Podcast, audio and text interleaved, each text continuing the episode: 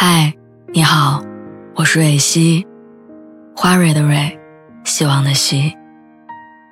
今天你还好吗？你可以在微信公众号和微博中搜索“蕊希”，每天晚上我都会用一段声音陪你入睡。听完今天的故事，祝你晚安，做个好梦。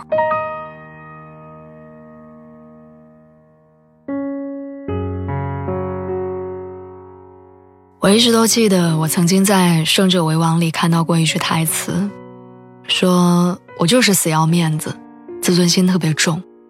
我只要一发现对方没有那么喜欢我了，我就会把这段感情判个死刑。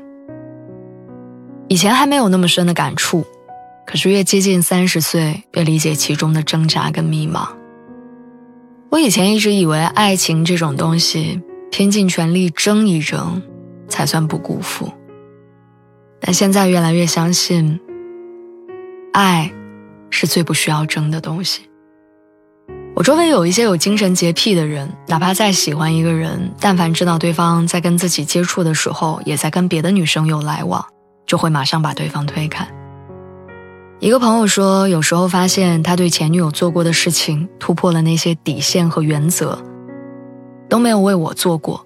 我就会不自觉的去比较和计较，他到底爱我多少？谁在他的心里分量更重？他跟前男友分手就是因为这个。当时他哭着来找我喝酒，醉醺醺的趴在沙发上哭着说：“我真的好喜欢他。”我劝他说：“你既然那么喜欢，为什么不能睁一只眼闭一只眼，日子过得糊涂一点，不是更轻松吗？”朋友那天自嘲着说。算了，不逼他爱我。我记得在《康熙来了》的一期节目里，蔡康永问过小 S 一个问题，他说：“你什么时候觉得你离朋友最远？”一向大大咧咧的小 S 突然深沉起来，他说：“大概就是我看他穿着一件我没见过的衣服，在没有我的地方拍了一张照片，标注是我不知道的事情。”评论是我不认识的人。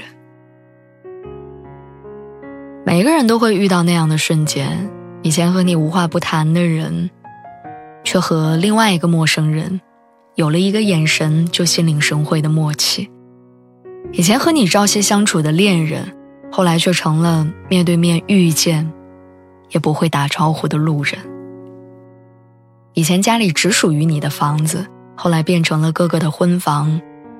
而你，变成了回家都要打招呼，进门要先敲门的客人。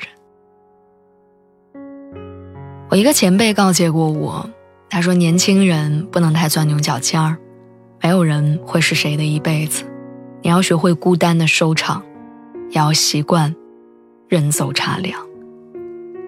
我们不能因为自己还没有放开，自己还没有准备好，就阻止对方。”进入新的生活。大家都知道应采儿跟陈小春的恩爱，却很少有人知道陈小春曾经毫无保留地为张柏芝付出过一切。哪怕后来张小姐深陷绯闻的时候，陈小春也无所畏惧地声援她、安慰她。就像他在歌里唱：“他做了他觉得对的选择，我只好祝福他真的对了。”幸好后来他找到了属于自己一心一意的人。二零一五年，陈小春在演唱会上唱着《相依为命》，原本冰山脸的他在看到应采儿的时候，瞬间变成宠溺的笑。有网友评论说：“如果说我爱的人和独家记忆是陈小春唱给张柏芝的用情至深，那《相依为命》才是陈小春唱给应采儿的诺言。”谁的人生里没有几个独家的记忆呢？谁又没有经历过几个绝口不提的人？但人不能活在回忆里，毕竟过去是虚妄的失败，只有现在才是你的幸福和将来。你要过好日子，你要吃热的饭菜，你要一觉睡下去，没有噩梦的醒来，你要整个冬天手都是暖暖。你要照顾自己把自己照顾的好好的。你值得一心一意的爱与被爱。